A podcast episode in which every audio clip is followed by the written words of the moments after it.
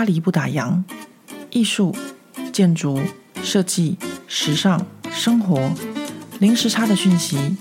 无论你人在法国，曾经在法国，或想来法国，喜欢或讨厌这个国家，都欢迎你和我一起度过巴黎的战斗人生。欢迎收听《巴黎不打烊》，我是何桂玉。今天这一集的 Podcast 节目，其实本来应该是昨天星期一要录制的。但是我昨天呢 做了一件好事，所以搞得我一整天都没有办法工作，也没有办法录音。那我做了什么好事呢？嗯，是这样子的，就是我和我另外一半呢，我们常常在周间的时候，然后订一间不错的餐厅，一起去吃饭，一起去发现巴黎的新餐厅。因为我们两个都嗯蛮爱吃美食的，应该这样讲。那呃这件事情呢，我们已经做了十几年了。那都会在周间的原因，是因为。我们有小孩之后，就不太可能带着小孩子去餐厅里面吃一顿正式的晚餐。呃，大家都知道，法国正式的晚餐其实要很久的时间。那我们两个有小孩之后，呃，觉得呃，曾经带我女儿去吃过一次阿朗杜卡斯的，就是餐厅。然后那时候我们想说，我女儿已经好像五岁吧，想说帮她庆生，然后觉得她应该有办法可以在餐桌上面坐着。结果。我记得那一餐他还是吃到睡着，但是他至少没有吵闹，因为是他的生日。然后那间餐厅呢，就是服务也很好，然后一到呢就给他准备上一个小礼物、小玩具。最后餐厅还很贴心的，就是端出一个生日蛋糕。那餐厅就想说，小朋友都喜欢吃巧克力，就给他准备一个巧克力蛋糕。没想到我女儿一看到这个巧克力蛋糕，脸就垮下来，因为她是一个从小就不吃巧克力的小孩。餐厅的服务生知道他不喜欢吃巧克力之后呢，就问他说：“那你不要蛋糕的话，那我给你冰淇淋好不好？你喜欢吃什么口味的冰淇淋？”呃，这时候我女儿就是那个有台湾味、有台湾口味的小孩，她就说：“我要芒果口味的。”但是因为我女儿她出生在冬天，要在冬天的巴黎找到芒果口味的冰淇淋还没那么容易。那这个阿朗杜卡斯餐厅他们还是做到了。嗯，这次的就是带我女儿吃饭的经验哦，嗯，虽然那一次的就是餐点，我跟我另外一半都觉得蛮失望的。那后来果然他们也掉了一颗星，但是我还是给他们的服务几把魂，因为这样子的服务态度真的会让人觉得很窝心，是我记忆中非常好的一次。所以我们两老就常常会利用周间，礼拜一到礼拜五女儿不在的中午，两个人一起去就是吃一些。嗯，我们想要尝试的餐厅，不管是有没有新，或者是呃新开的，或是比较特别的餐厅，就会趁就是中午女儿不在的时候，两个人一起去。那昨天呢，大概就是这样的情况，我就看到这个二零二二年的米其林餐厅的榜单又出来了，那我们两个就订了一间餐厅，两个人就去。那我大概从今年开始有发现自己的这个食量哦，明显的变小。就是以前我刚认识我另外一半的时候，我是一个很能吃的女生，那能吃到会把她吓到，就是我可以前菜、主菜加甜点，然后甜点中间的那个起司我都还会，就是她没办法吃，我都会有办法吃这样。那到了今年，我就发现，哎，我的食量真的是，呃。差不多有一段时间，我大概只能够吃前菜、主菜就差不多了，然后不然就主菜加甜点。那到今年的时候，已经正式变成是，我好像嗯吃个主菜就差不多了。我可能有时候连前菜都吃不完。那说呃吃不完，也不是说真的吃不完，而是说呃我是觉得这我的胃吧，就是我们的胃可能就跟拳头大小差不多。那我已经到了一个年纪，不想要把自己的胃撑得很大，就是我觉得吃的刚好就好了。我可能就是吃一个主菜或吃一个前菜，对我来说就差不多了。那我就不会让我的胃感到有很大的负担，或是让我觉得很撑不舒服。我现在很喜欢吃的刚刚好。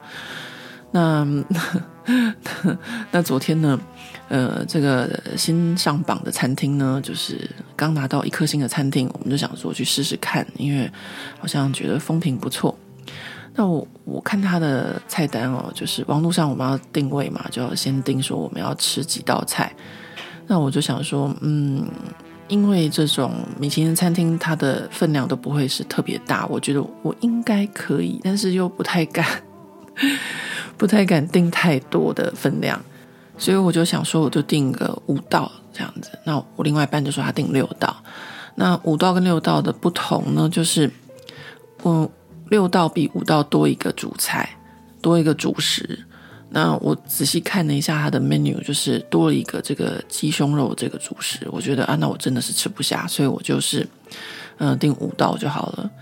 结果呢，结果到了现场，这个侍酒师就上来就我们说，哎，你们要不要搭配这个酒啊？我们有一整套的这个酒，然后会就是搭配你们的餐点这样。然后我听听就觉得，哎。好像还不错这样，但是其实我中午吃饭是不喝酒的，因为我中午喝了酒以后，下午可能就会比较没有精神这样。然后，但是呢，这个侍酒师呢，他开口第一句就是：“哦，我们会先从香槟开始。”哇，不得了！一跟我讲香槟，我就是难以拒绝，因为香槟就是一种会让人觉得很愉快的一种酒，所以我听到香槟，我就说：“好诶，好诶。”然后呢，我就和我另外一半两个人都各自点了，就是佐餐的不同的酒。那我点了五道菜，那就是配五杯酒。那我另外一半呢，六道菜就配六杯酒，就从香槟开始。然后呢，两杯白酒，我讲的是我的部分。哦，不不不，香槟开始三杯白酒，因为我的主菜也是配白酒，所以呃，两个前菜，然后再配一个主菜，都是白酒。结果呢，到那个第六道菜，啊，不对，到第二道主食的时候，因为我没有点第二道主食，我另外一半有，那他配的是勃艮第的红酒。那这个侍酒师呢，他就觉得我这个地方妈妈人还蛮讨喜的，就送了我一杯。这一杯大概是压死骆驼的最后一根芦苇，因为我前面都是喝香槟、喝白酒，然后。呃，喝了这杯勃艮第的这个红酒，它真的非常好喝，非常的细致，然后入口非常的就是很顺。然后我本来就喜欢勃艮第的酒，所以嗯，当然是没什么好挑剔的。那喝，但是喝了这个这一杯下去之后，本来中午就不太喝的，然后喝这杯之后就不得了了。所以就是为什么我后来一整个下午呢都没有办法工作。嗯、呃，说实话吧，就是我 睡了一个下午。这一顿饭吃了三个小时，然后到家已经下午大概快要四点了，完全没有办法工作，就是躺平。那我想呢，我以后会更节制一点，就是呃年纪到了，就是嗯白天的时候去吃一个三个小时的饭，已经真的很奢侈了。就以时间上来讲啊，很算蛮奢侈的。那还要再喝这样的酒，再睡一个下午，然后到体力到今天礼拜二才恢复，我真的觉得金汤这样。我下一次会就是比较节制一点。那当然，呃，这一次的用餐呢，我想说，哎，就是我跟我另外一半也是一天到晚在就是巴黎外面吃餐厅，那想着，嗯，那不然就来拍个影片好了，跟大家介绍一下巴黎的餐厅啊，我们吃了什么，也算是帮自己做个记录。所以这一次的呃吃饭我就有拍影片，我看看找个时间剪出来放到 YouTube 上面跟大家分享。那我们就回到今天的主题哇，今天的主题前面你看聊了八分多钟才到今天的主题，今天的主题又回到亚森罗平，像亚森罗平一样反映与思考这本书。那为什么又讲到这本书呢？因为我翻完这本书，这本书现在正式在台湾已经上市了。那我觉得呢，我有必要再深入的介绍一下这本书。为什么呢？因为这本书里面呢，他就是有介绍啊，有教到我们一些，就是我们在台湾就是比较不会有的一些思考方式。那我觉得这个真的很重要。什么样的思考方式呢？就是我女儿常常跟我讲的，叫做聪明点。她讲的那个聪明点的方式，就是我不知道大家有没有看那个。周星驰的电影，他常常会聪明点这样那个语气的，我女儿常会这样跟我讲，就他觉得他这个妈妈有时候就是傻傻的这样子。当然不是说我傻傻啦，但是就是我们可能不会有像他们法国人那样子的聪明吧？怎么说他们那个聪明呢？呃，这就是为什么我今天要在录制这一集的原因。那我觉得这一个点非常的重要，就是我觉得呃，我们在台湾从小就被教导要，呃，按部就班，然后要，嗯、呃，怎么讲，呃，脚踏实地，然后要中规中矩，然后要什么，嗯、呃，不可以走捷径，然后诸如此类，都是，就是要我们傻傻的。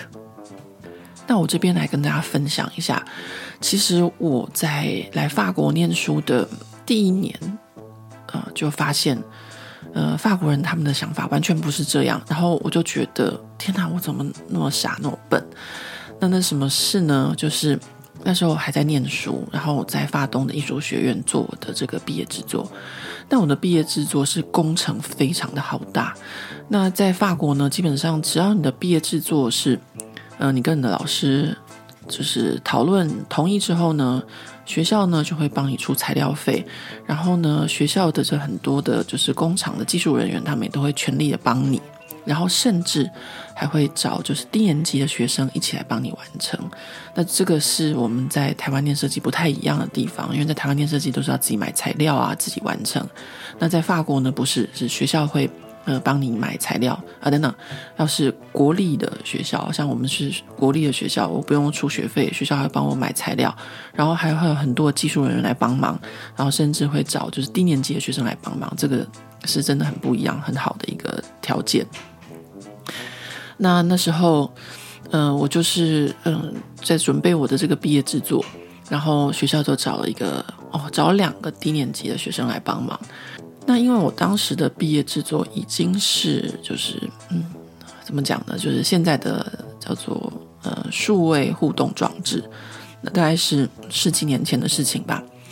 那当然，这个低年级的学生是完全不懂我在干嘛这样子，因为对他们来说实在是根本就是外星的事情。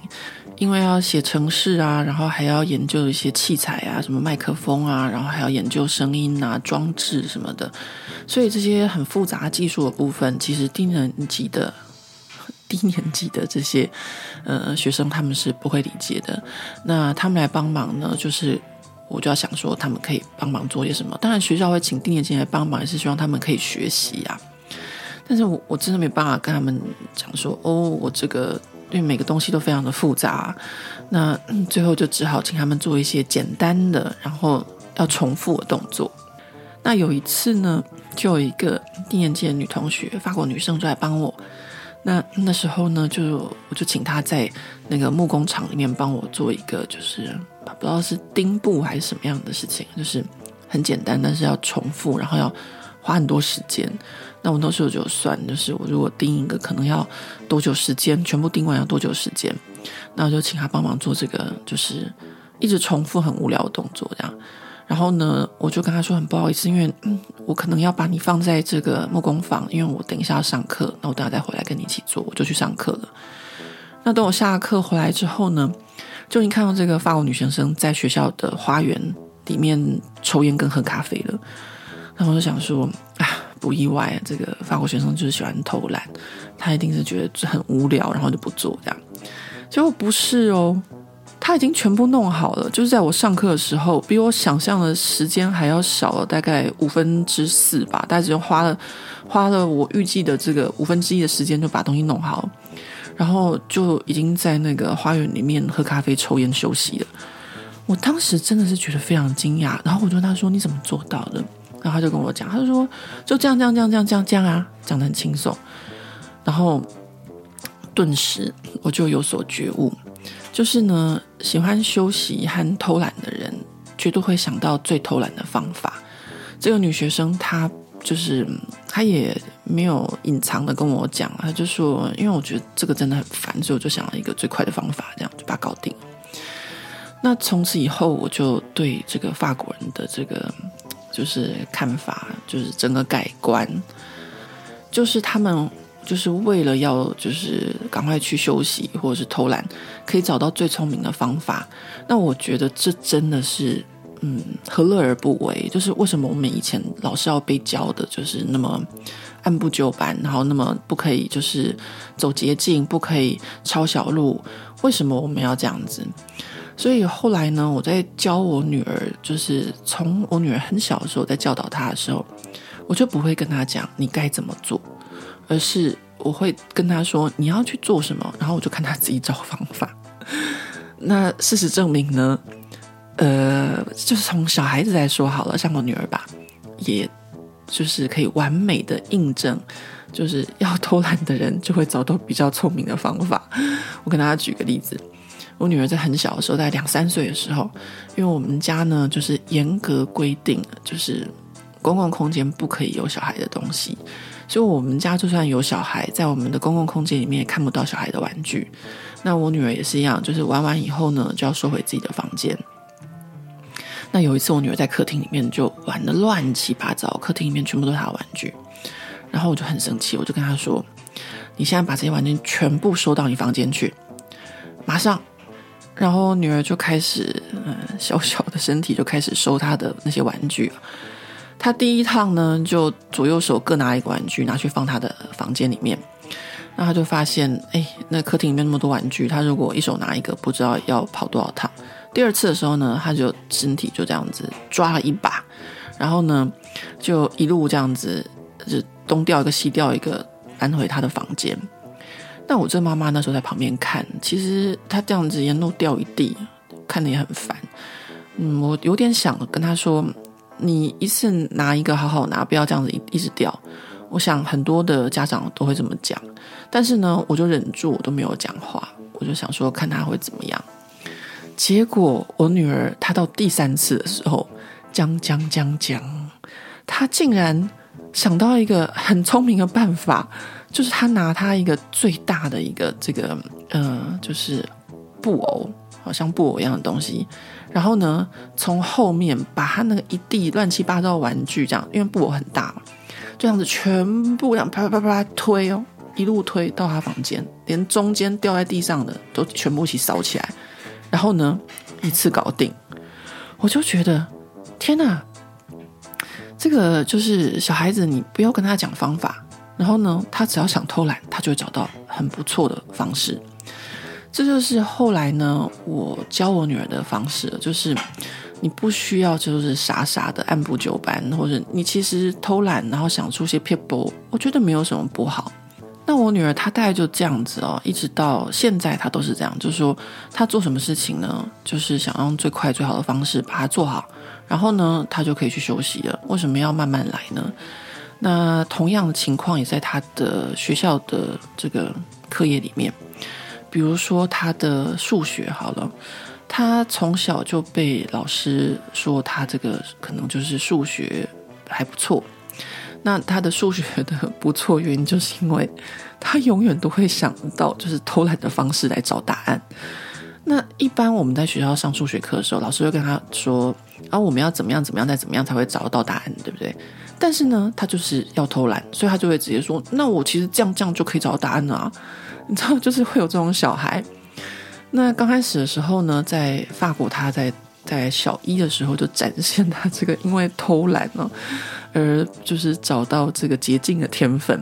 所以他在小一的时候，这个老师就说：“嗯，你们家这个女儿数学不错，然后呢，法文也很不错，她或许可以跳级。但是因为她已经是班上年纪最小的孩子了，那我们觉得她在跳级就是跟其他的孩子年纪差太多，那就不用了。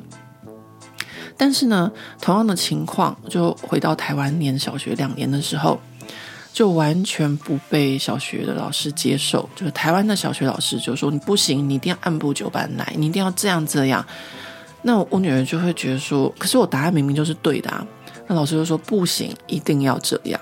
那我想这个在大家都很有经验，就是台湾老师一定要说，呃，这个数学的公式要怎么写才是对的，然后不然的话，你就算答案对，你都是错。那在法国就比较没有这样，所以后来他又回来法国呢。他就呃又恢复到他那个偷懒的精神，一直到现在国三，他还是这样。那在法国，就是老师会觉得说，哦，很不错，你有找到别的方法，你有找到更快的方法来计算这个答案，那是好的。这样，那这个可能是国情不同。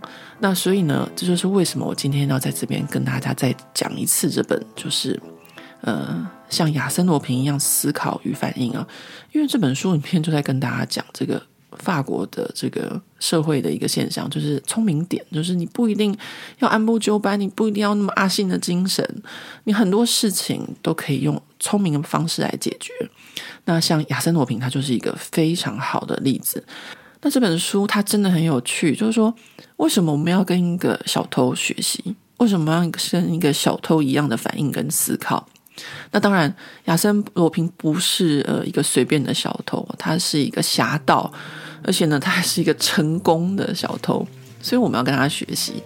那我现在来跟大家分享，我在这本书里面觉得就是比较有趣的几个段落和这样的思考方式，我觉得是比较聪明的。就说，有时候我们的人生真的不需要纠结在某些点上，可以像这样子的思考方式。会让我们真的很多事情可以迎刃而解。呃，第一个呢是在呃某一章节里面说，亚森罗平保持神秘啊、这件事情。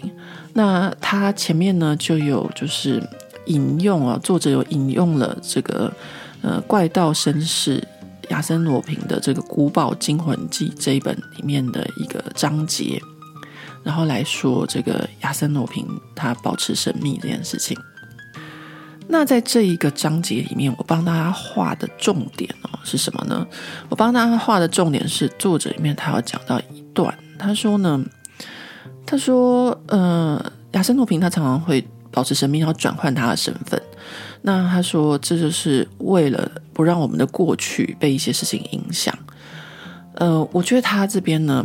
讲得非常的不错，就是说，他说呢，呃，他文章是这样写，他说你对某个人的印象呢是有点放荡不羁，或是花天酒地，或感觉他的承诺不太可靠吗？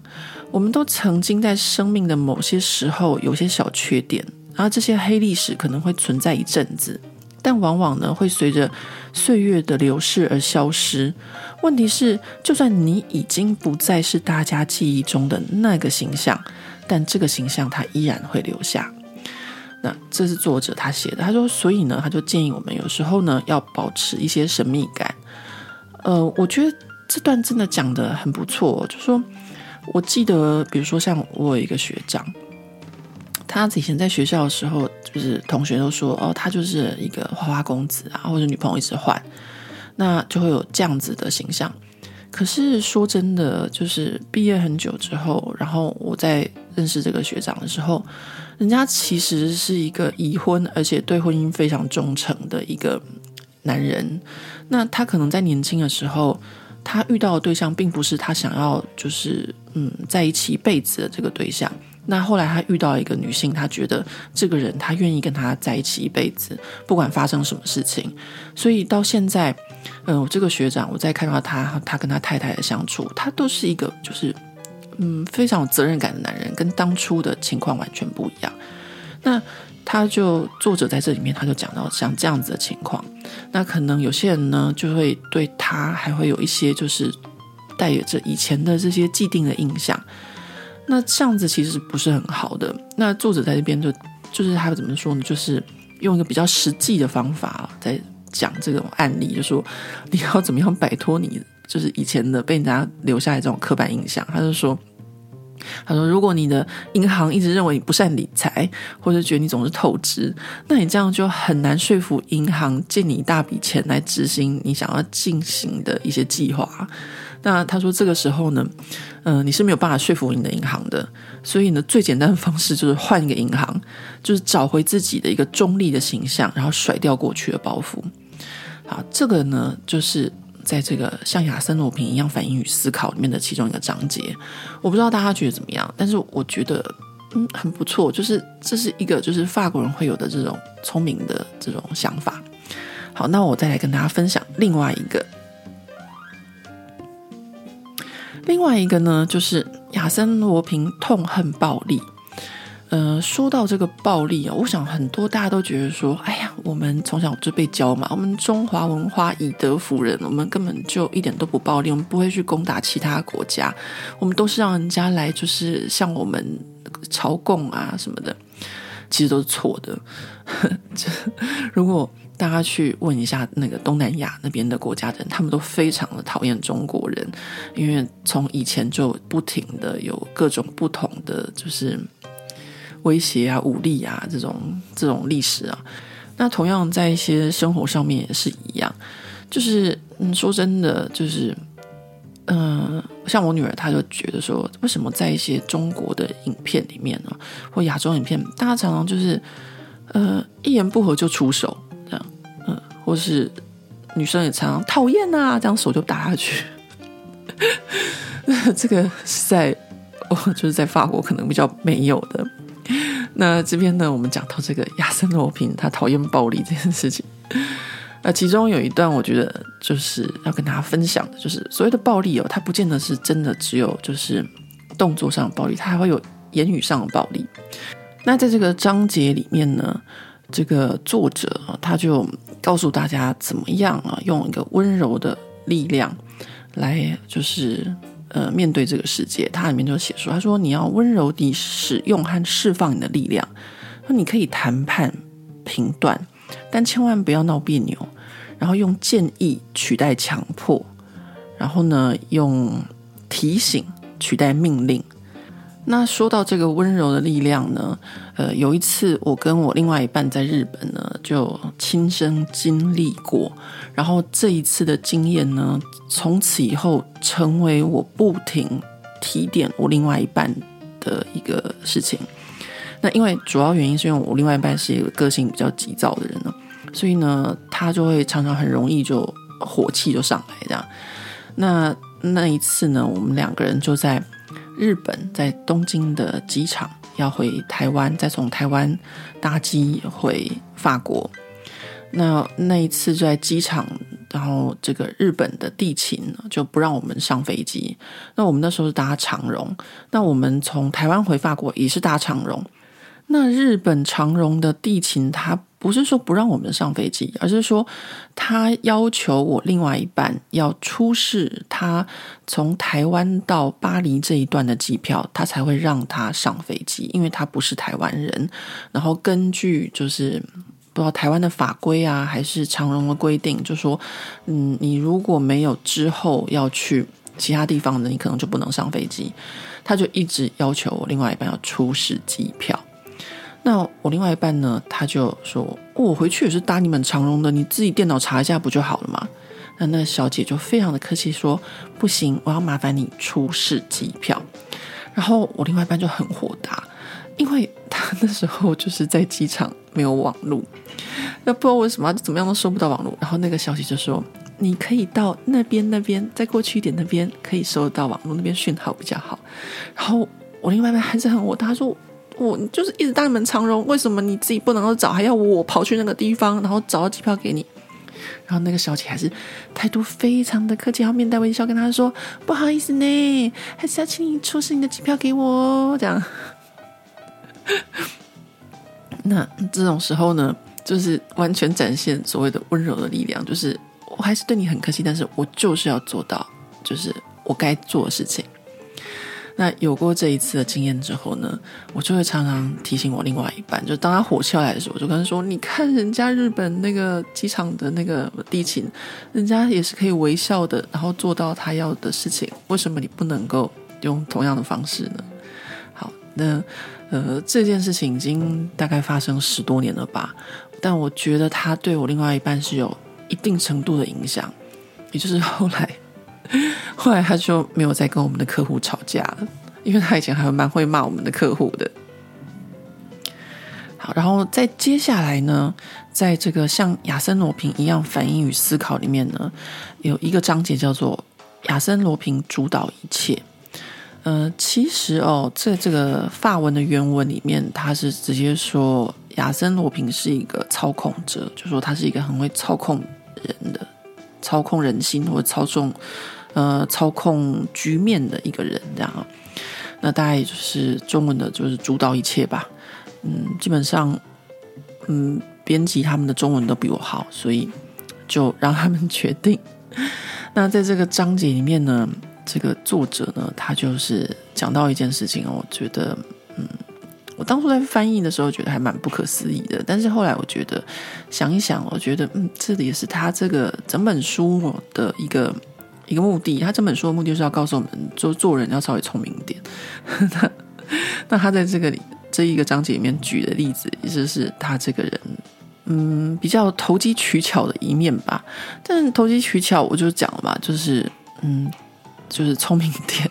其中之一的方式，那我们来看看他做什么。就是，嗯、我当初觉得有点不可思议的事，有两件事情都让我觉得有点不可思议。这是其中一个，就是他说呢，他就打电话去餐馆订位，他就跟大家讲说，他说你每次打电话去餐厅都订不到位置吗？然后呢，他就说，那为什么我都可以订得到位置呢？那他就举就是例子，就是说你如果打电话去餐厅订位置啊，然后就说。哦，呃，某某餐馆你好，然后呢，几点几位这样子，那人家可能就会说，哦，我们已经客满了这样。那他就跟大家讲说，他说，如果是我的话呢，我会打电话去说，呃，您好，我是谁谁谁，请问今天晚上有四个人的位置吗？那同样是没有位置的时候呢，那他就会说，哦，没没关系，我们不急，用第二轮的时候也可以这样。那他就会觉得说。呃，报上自己的名字呢，会让餐馆觉得说，哦，这个人是不是三木庵之某人？然后呢，呃，再用第二轮的方式去谈呢，就是应该怎么说呢？就是可以比较容易能够成功拿到餐厅的这个位置。那这个是，嗯、呃，这个这本书里面呢，我觉得，嗯，还蛮有趣的一个点呐、就是。其实有时候我们会觉得说，这种嗯小聪明，呃是不值得学习的。但是其实说真的，如果像我这样子一直呆呆的，就会被我女儿骂，不是吗？聪明点。所以我觉得这本书它很好玩的地方就是这里，在法国生活，我们的确需要很多这种小聪明的地方。那接下来另外一个要跟大家分享的章节是。亚森罗平懂得魅惑人心，那真也是一样。他其实原文是说，亚森罗平是一个嗯很会就是吸引人的啊这样子的一个人。那当然，因为亚森罗平本来就充满魅力嘛，我们都很喜欢他，觉得他又潇洒，然后又绅士，然后就是跟他相处就会不情不自禁的爱上这个人的感觉。那在这一个章节里面呢，他就在讲说，就是你要怎么样让自己有魅力。那可能大家会觉得说，我们在日常生活中不需要去想说让自己有魅力这件事情。哦，我们又不是艺人，我们不是明星，我们又不是模特或什么的，我们要干嘛让自己有魅力？但是呢，呃，这个作者他讲到一件事情，我觉得在法国社会上是蛮重要的。那我这边点出来跟大家讲，他说呢。他说：“这个魅力和诱惑，如果运用得宜的话，那就可以让所有的人为我们服务。即使是在一个简单的电话中，用温暖、令人安心和带着笑意的声音，能让你获得许多。那如果你是用冷酷和严厉的声音，那你就什么都得不到。嗯，我大概昨天吧，获得那个。”呃，侍酒师他送我那一杯红酒，那他送我的时候，他就跟我说，因为我充满了笑容，当然我没有说，嗯、对他放电或什么样，但是就是说，在生活中，我们还是需要适当的展现自己的呃风度、自己的魅力。那其实不见得是说一定是要为了什么，但是呢，呃，其实是可以嗯让生活更加美好。我觉得这个一点呢。也是在这本书里面很有法国特色的一个部分。那下一个要跟大家分享的这本书的章节是，呃，作者在说亚森罗平他准备充分这件事情。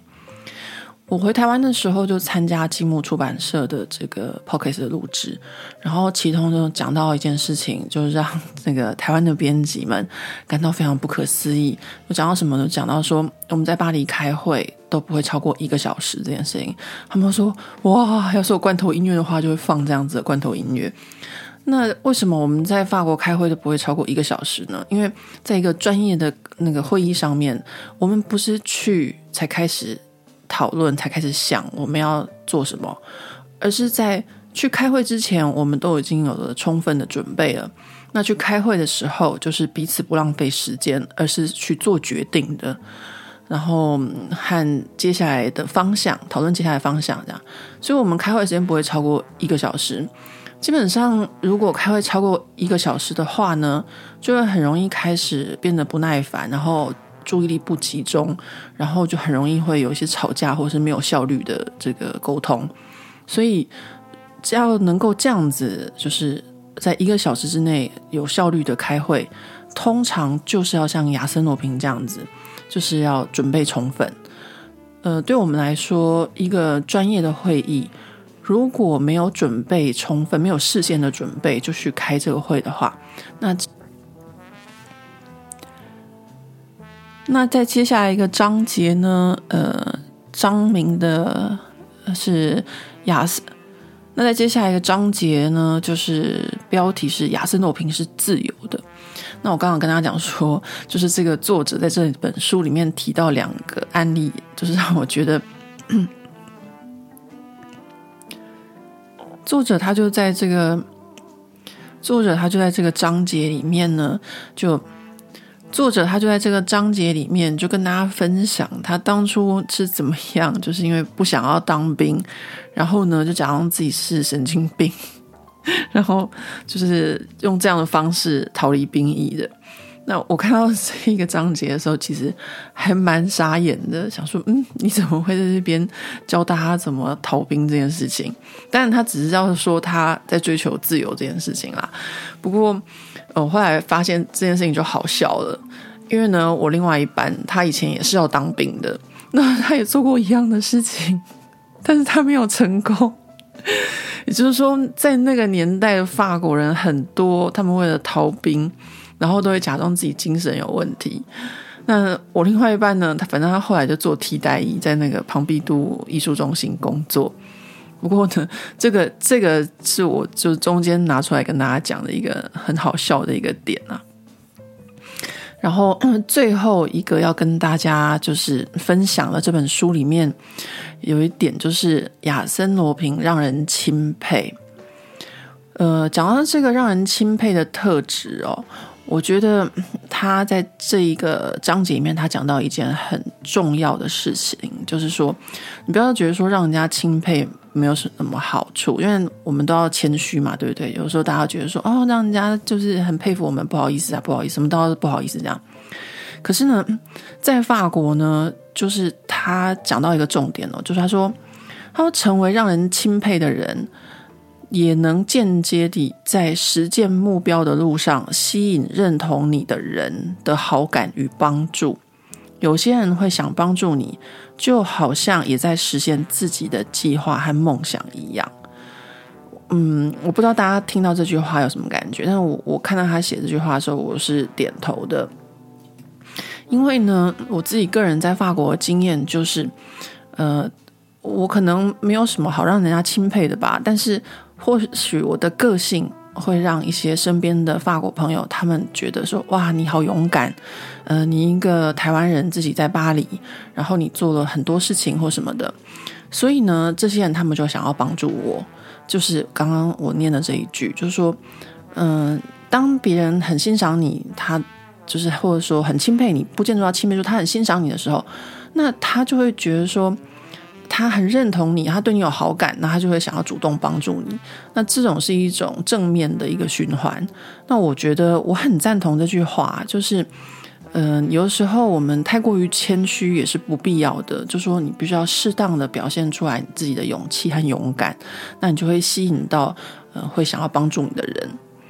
好，那今天呢，呃，我在这边呢，就是呃第二次吧录这个。呃，像亚森罗平一样思考与反应这本书，那接下来呢，呃，会跟大家分享另外一本，呃，这一系列的书籍，像小王子一样反应与思考。那小王子就不像亚森罗平一样啊，亚森罗平我们学到就是要聪明点。那小王子会学到什么呢？呃，我接下来会录制其他的 podcast 跟大家分享。那今天的 podcast 就到这边差不多啊结束了。今天呢，就是中间呃录制的时候有一段，大家就会听到空空的声音，那是因为我另外一半就是中午的时候就回来煮中饭给我吃，因为他知道我在家里面录 podcast。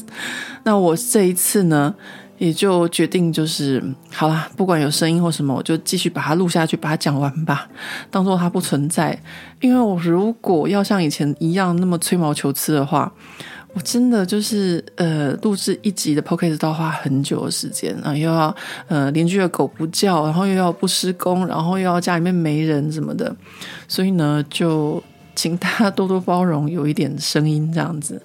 好，希望嗯，我后置的音乐可以把它盖掉。那我们就下回见喽，拜拜。